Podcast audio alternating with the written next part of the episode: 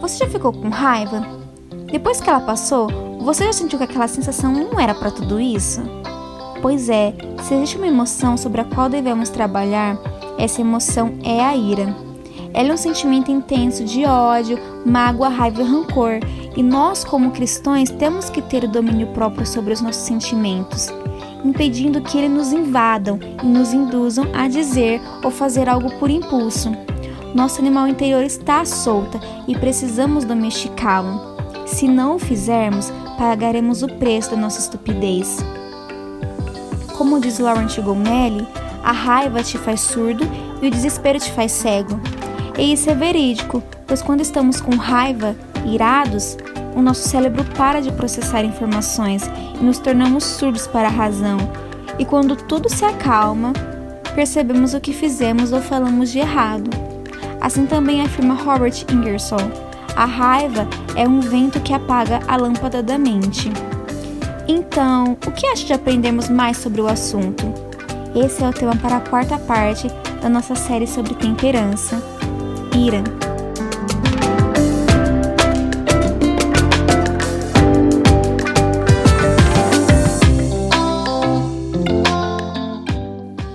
Como vai, pessoal? Estamos aqui de novo agora para a nossa parte 4 do nosso episódio sobre temperança. Hoje vamos falar sobre o domínio da ira. Meu nome é Daniel Mazarim. Meu nome é Wellington. Eu, pastor Edson. Meu nome é Anderson Carlos. E pode soar a buzina que esse episódio já está começando.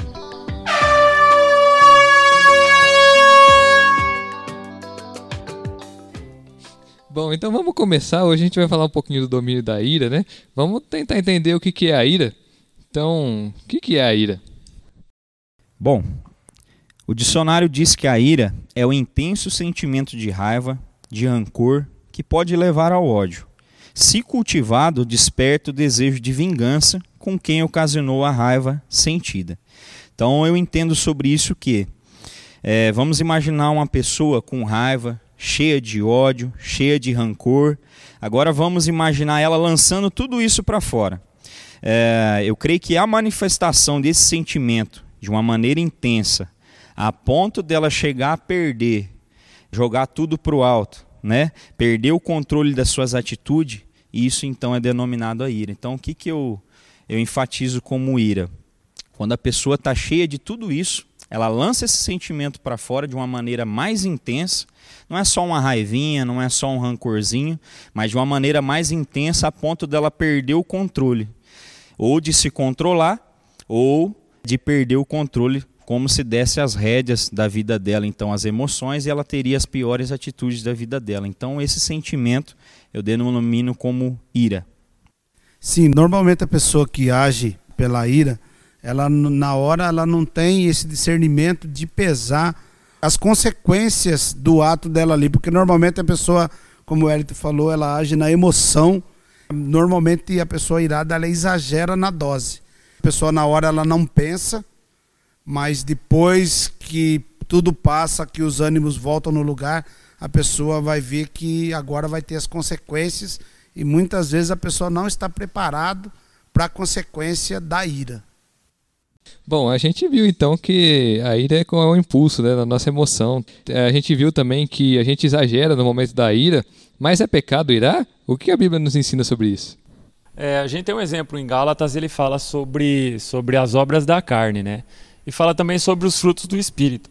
Um pouquinho antes aqui, ele dá uma definição aqui né, sobre as obras da carne. E entre elas está a ira. Então a gente vê que ao contrário do fruto do espírito, as obras da carne, elas não produzem nada de bom para a gente, né? Aliás, elas não produzem nada.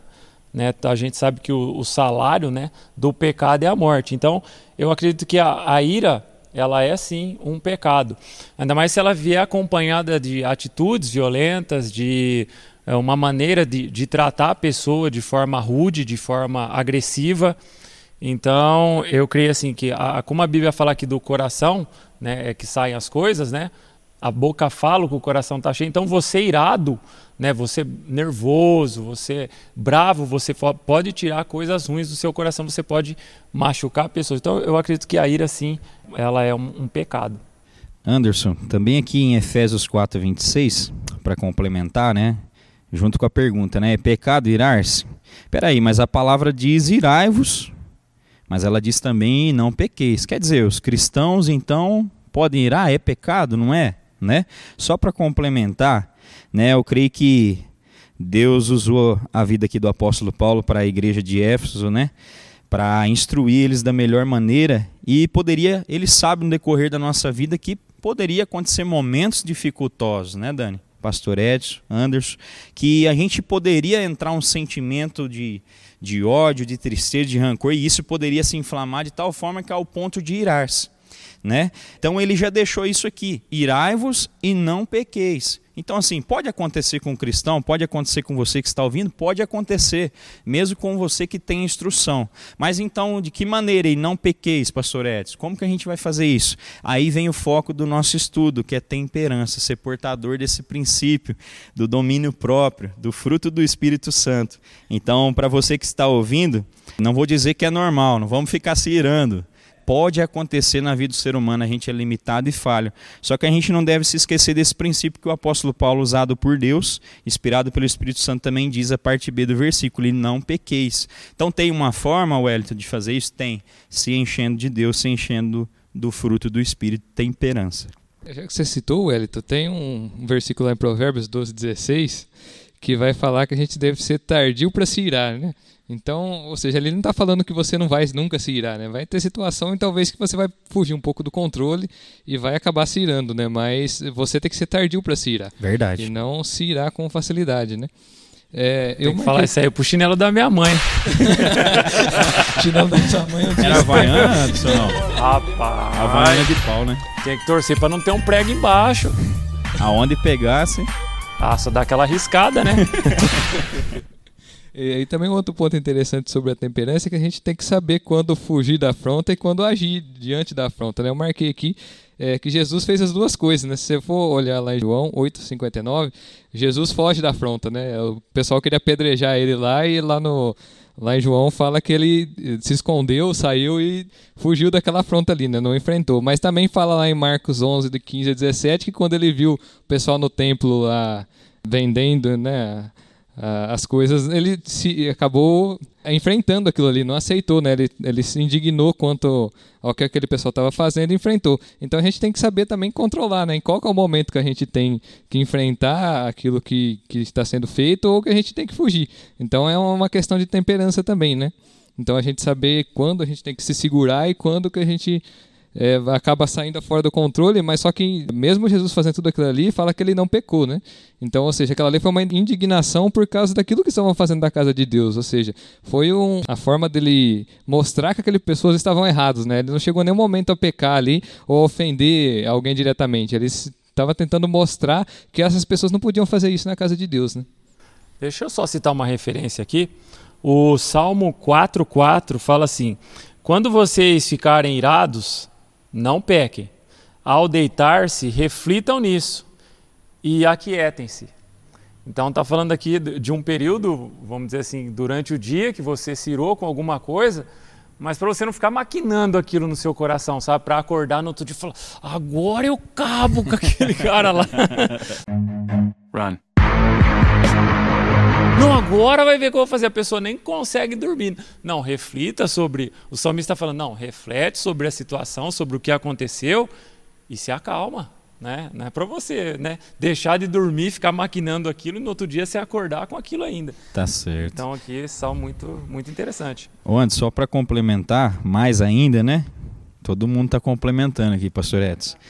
Eu vi um vídeo fazendo um estudo sobre isso, a questão da ira, e um homem de Deus, ele citou o Salmo 37:8, fala assim: "Deixa a ira e abandona o furor, não te indignes para fazer o mal", que eu creio que é isso que o Anderson acabou de dizer.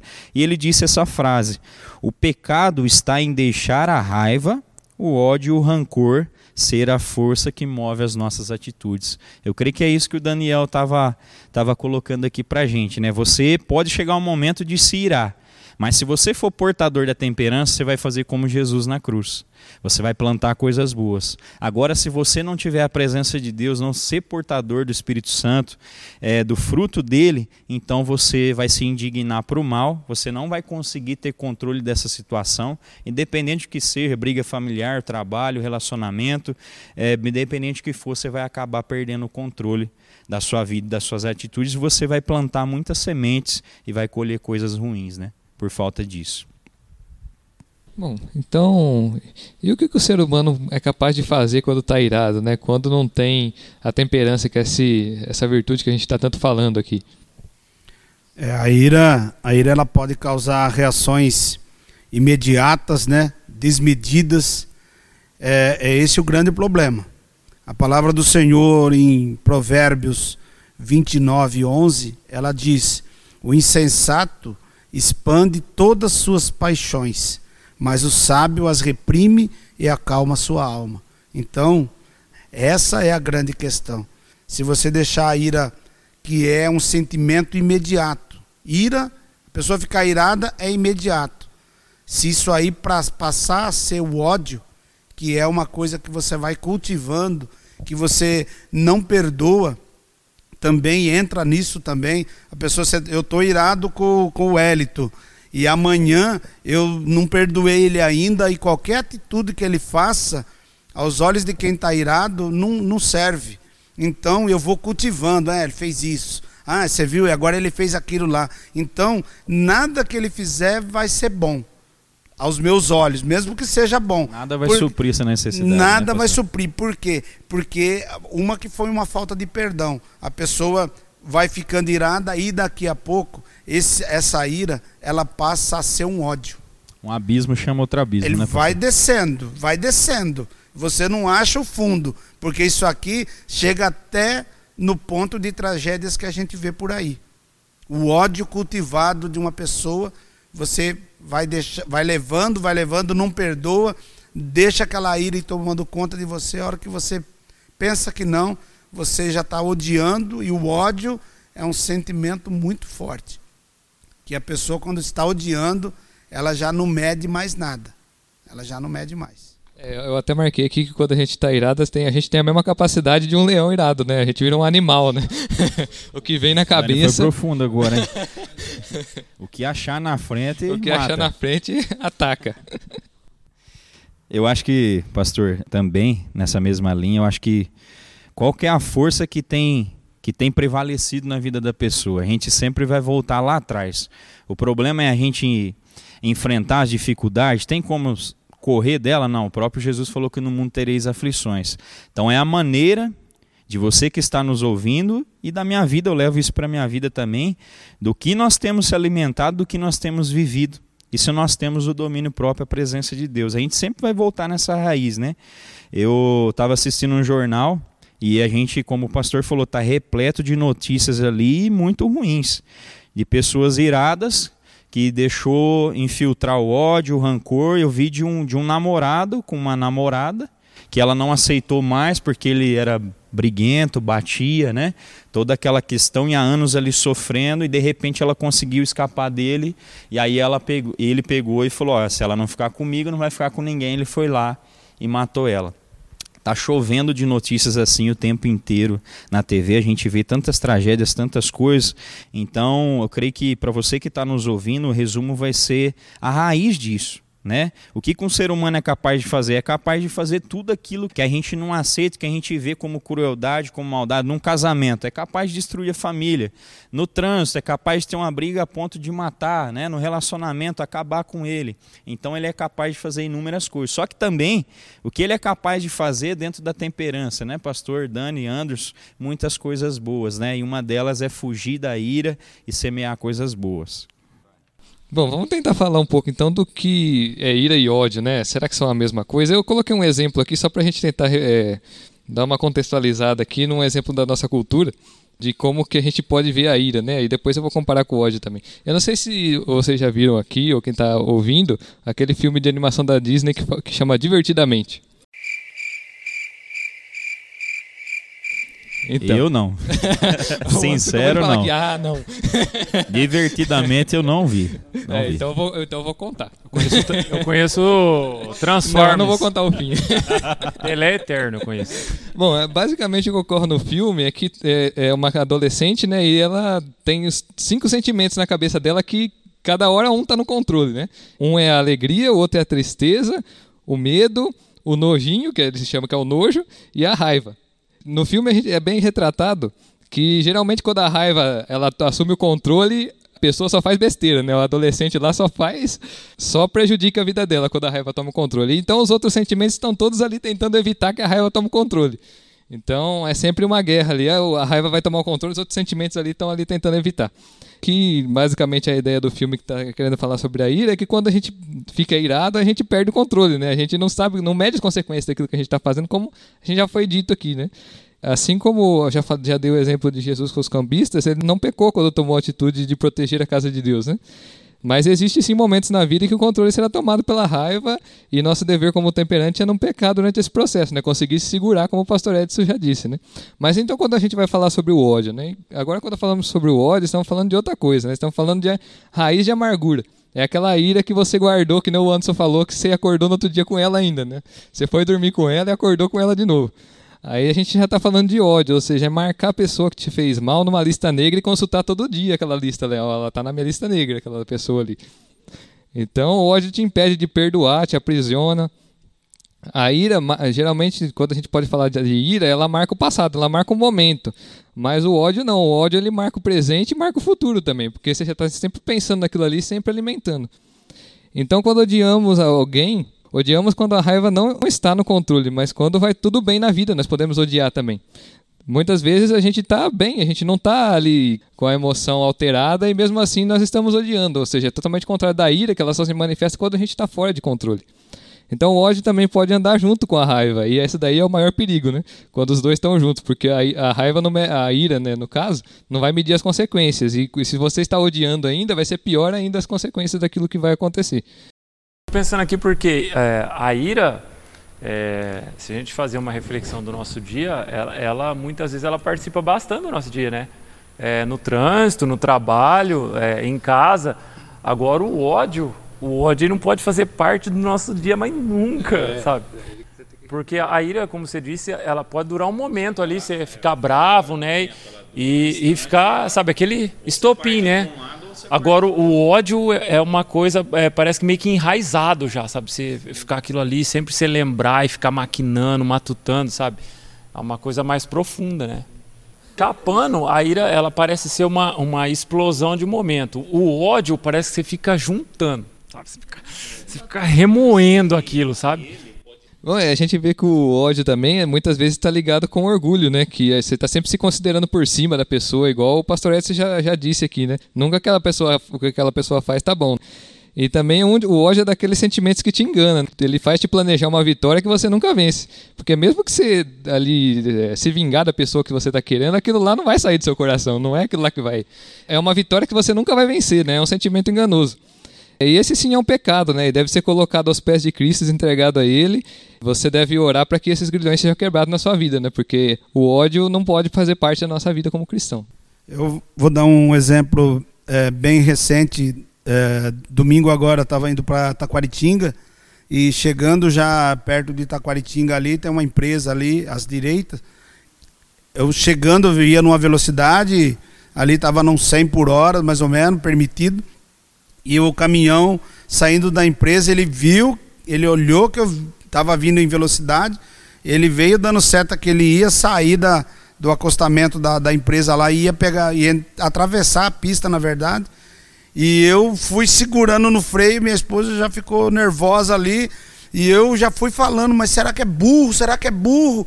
Sabe, já fui ficando irado com o cara na hora ali que eu falei, se eu não, se o carro não tem um freio bom ali, eu entrava embaixo do caminhão. Então eu passei, aí a hora que eu passei, ainda falei que ele era burro umas duas, três vezes, né? Falei, o cara é burro, não pode ser um negócio desse, o cara tá vendo que eu tô vindo. Você bato ali, com ele não acontece nada, porque ele está no alto com o caminhão, mas eu e minha esposa estavam dentro do carro. Eu falei, então aquilo ali, eu fiquei irado na hora, mas eu não fiquei com ódio. porque eu estava indo, eu, eu não fiquei maquinando aquilo no meu coração. Não, eu vou lá pegar a placa do cara, eu vou atrás, eu vou causar toda uma situação. Não, eu fui, eu continuei indo o meu caminho, fiquei nervoso na hora, fui para o culto, cheguei lá, minha cabeça já, já entreteu com outras coisas do, da igreja, do culto. Tive um culto e isso aí não se transformou em ódio, por quê? Porque você é, esquece e perdoa, você fica nervoso na hora, irado, mas depois você fala, fala, é, o cara não está num dia bom também, porque a gente tem que levar isso em consideração. Muitas vezes a pessoa ela, ela age com uma ira sobre a gente e você fala, poxa, eu não merecia isso. Mas às vezes a ira, às vezes não é nem com a gente. Às vezes o Elito tá bravo lá com o Dani, que o Dani tá apurrinhando ele o dia inteiro, e às vezes chega em mim, chega na minha vez, ele já tá com a caixa d'água já tá cheia.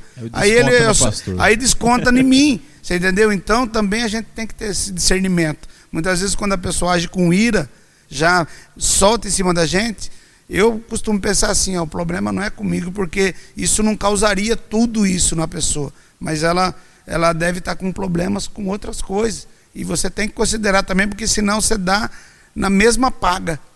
A pessoa falou, você não raciocinou que a pessoa pode estar num dia ruim, e você dá com a mesma paga, e isso vai causar outras consequências. Às vezes eu comento pessoal lá no trabalho que é meio que chuveiro quente. É, chuveiro quente, eu falo essa questão da, da, da, que o pastor falou de às vezes o cara não está no dia bom. Aí você liga o chuveiro quente durante uns 5 minutos, aí você toma banho. A água está quentinha, você vai. Aí de repente você vai, fecha o chuveiro e vira a chavinha e joga no gelado. A hora que você ligar ele de novo, sai quente ou sai gelado? Ele ainda sai quente. Então às vezes a, a pessoa não está nesse dia bom e ela ainda sai um pouco quente. Aí você encontra a pessoa e ela e ela joga aquilo em você. Eu falo, não, gente, às vezes eu tô, eu tô quente em outra situação, e aí vocês vêm me falar alguma coisa e ainda eu, tô, eu preciso desligar, dar um, sair aquele, né, daquela esfriada, e aí depois a, a coisa se acerta. Bom, então a, a, gente já viu bastante sobre a ira e o ódio. Vamos ver, tem algum exemplo na Bíblia é, de alguém que tinha motivos para se irar e perder o controle, mas nos ensinou muito sobre temperança? Sim, é, eu creio que é o foco principal da palavra de Deus, do Evangelho, é o maior exemplo que é a vida de Cristo e a atitude dele na cruz do Calvário.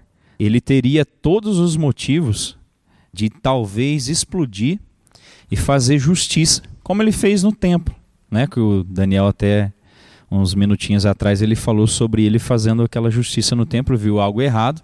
Ali um momento, né, subiu um pouco a temperatura ali de Cristo, mas ele estava exercendo algo, estava educando o povo como um pai educa os filhos ali, ele estava como um chicote é, corrigindo aqueles que mereciam então ser corrigido. E não é diferente aqui na cruz do Calvário. Ele foi cuspido, cuspido, ele apanhou, ele foi massacrado, a Bíblia fala que ele foi transpassado, né? Pelas pisaduras dele nós fomos sarados. Ele foi ali pregado naquela cruz e quando a gente fala de ser pregado, é muito fácil falar, ah, foi pregado, levou um tapa. Um tapa dói menos, né, Dani? Mas e ser pregado, né, pastor? Um prego passando, atravessando os seus punhos, os seus tornozelos, na cruz e num determinado momento, então ele olha para todo aquele povo que fez aquela maldade, ele não merecia isso, mas ele foi por amor, né? Não vamos perder o significado de tudo isso. Foi por amor, ele escolheu pagar o preço por nós, então ele tem uma atitude de temperança, de domínio próprio, cheio de Deus, e ele olha para todo aquele povo e fala: "Pai, perdoa, eles não sabem o que fazem". Então eu creio assim que tem inúmeras ah, o pastor, o Dani, o Anderson pode dar inúmeros aqui exemplos, mas eu peguei assim, eu acho que o que mais me chama a atenção e, e é o maior exemplo, né? Aquele que aceitou a Cristo, então tem que seguir as suas pisaduras. Então a gente tem ele como foco, como objetivo, caminhar como ele caminhou. Então o maior exemplo é Cristo na cruz do Calvário, tendo todas as oportunidades para tomar outro tipo de atitude de justiça e corrigir o povo, então ele pega e ele tem atitude de amor, ele escolhe amar. Amém? Ah, também temos o exemplo de José do Egito, né? Porque de tudo que ele passou, a Bíblia em nenhum momento fala que ele se irou, que ele odiou.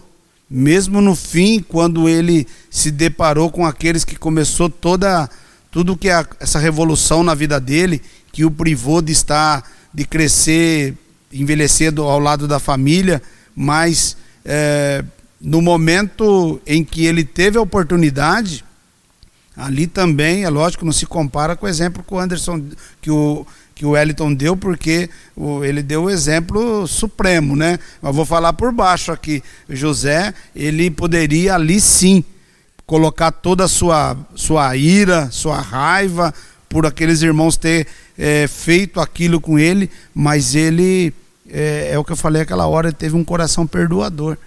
Então perdoou, perdoou e pronto, trouxe a família e a vida seguiu. Agora, se ele tivesse se vingado de um dos irmãos, que seja, os outros irmãos não iam querer ter a companhia dele e nem ninguém mais. Então, a atitude de perdoar numa situação daquela, ele fez com que toda a família dele viesse e se abrigasse ali junto com ele. Então, essa é o grande tchan desse ira, ódio e tal, é perdoar perdoou, a sua vida caminha. Bom, então com tudo isso que a gente falou, como podemos nos controlar no momento que estamos irados, né? Bom, primeiro, ninguém faz uma boa medida sem uma boa referência de medição. É, a gente que trabalha com mecânica que sabe disso, né? Eu, o Wellington, o, o Bibon não trabalha com mecânica, mas beleza. Eu trabalho com suplementos. Bom, então se você quiser se controlar quando está irado, precisa saber até onde pode ir. Então, nós que aqui estamos, temos um manual que usamos como referência que nos ensina qual é a conduta correta, que é a Bíblia Sagrada. Então, a gente te convida a fazer o teste. Leia a Bíblia, aprenda mais sobre os princípios que ela ensina, como nos dá referência através de muitos personagens que já passaram por muitos momentos difíceis e nos dão exemplos, como é o exemplo de José, que o pastor acabou de citar outros também que foram corrigidos durante o processo. E a Bíblia também fala a história do nosso Salvador Jesus, que o Elton já deu exemplo aqui também, foi um exemplo de boa conduta e entregou a si mesmo para morrer sem merecer, para que essa mensagem de salvação desse estado de descontrole que todos nós passamos, inclusive com a ira, possa encontrar uma boa medida, capaz de aferir nossas atitudes, corrigir nossos amassados, para nos fazer num processo demorado e trabalhoso de aferição que se chama santificação, prontos para estarmos com eles. Jesus, santos e justificados dos nossos erros no mundo em que, segundo a sua palavra, não será torto como esse, né? não vai ter tanta ira como aqui temos. É, eu lembrei de um, de um texto aqui, no Salmo 37, 8 e 9, eu vou ler ele. Fala assim no 8: Deixa a ira e abandona o furor, não te indignes para fazer o mal. O 9: Porque os malfeitores serão desarraigados, mas aqueles que esperam no Senhor herdarão a terra. É, Pastor Edson falou aqui das questões que passam na TV, né? Os, coisas horrendas, catástrofes, tanta coisa ruim, um mata o outro, filha mata pai e tantas coisas ruins. Eu creio que o ser humano precisa de entender que Deus ele nos dá esperança né? O Salmo 37, 9, ele, ele, o 8 ele falou dessa questão da ira ao filho, deixa de lado. E no 9 ele fala assim, ó, porque os malfeitores, as pessoas que não querem, então estão fazendo coisa errada, esses eu vou tratar, eles serão desarraigados. Mas depois ele fala assim, mas os que esperam no Senhor herdarão a terra. Tá? A, uma das maiores esperanças da palavra e promessa do Senhor daquele que entrega a vida, se arrepende dos pecados, reconhece o Senhor como Senhor e Salvador, então agora ele volta a vida dele para Deus, se converte dos maus caminhos, é ter o nome escrito no livro da vida e é ter essa esperança. Então eu creio que aquele que está a ponto de, de roubar alguém, quantos ladrões vão roubar ali e está naquela é, naquele furor daquele momento ali que eles não sabem nem o que estão fazendo, na verdade uma cilada grande de Satanás e de repente eles matam aquela pessoa que está sendo assaltada. Muitas vezes na mente, vão voltar lá atrás, na raiz não tem uma esperança, Dani. Então o que eu queria deixar aqui para complementar tudo isso que o Daniel falou e encerrar né, esse texto que a gente está tratando sobre a ira, temperança, é para vocês. Enquanto vocês podem buscar a Deus, busquem a Deus enquanto se pode achar, porque ah, a diferença da nossa vida está nisso, em a gente ter a presença dele, ter o amor, ter a graça, ter o fruto do Espírito e naquele que a gente está tratando aqui, que trata a ira e tantas outras coisas ruins que pode acontecer conosco, é, é a presença de Deus, é o fruto do Espírito, a temperança. Amém? Bom, então a gente pode finalizar esse episódio aqui do nosso podcast. Quero agradecer a todos vocês que estiveram com a gente até aqui, agradecer o pessoal que participou aqui hoje conosco, que vocês possam estar refletindo mais sobre esse tema tão importante. Também quero agradecer, primeiro a Deus, Daniel, Anderson, Pastor Edson, muito obrigado pela oportunidade de estar fazendo parte desse podcast. Deus abençoe. Quero agradecer a todos, mais uma vez a oportunidade de estar aqui com os meninos e poder ensinar e aprender. Aqui é assim. E espero que sirva para a vida de vocês todos que estão ouvindo. Eu quero agradecer a todos, Pastor Edson, Daniel Wellington. Mandar um abraço aí pro Deivão. Aí, Deivão, um abraço para você, um abraço pro Vandinho. É isso aí, tamo junto. Ireme Studio Music. O melhor da galáxia? O melhor da galáxia! O projetor de holograma.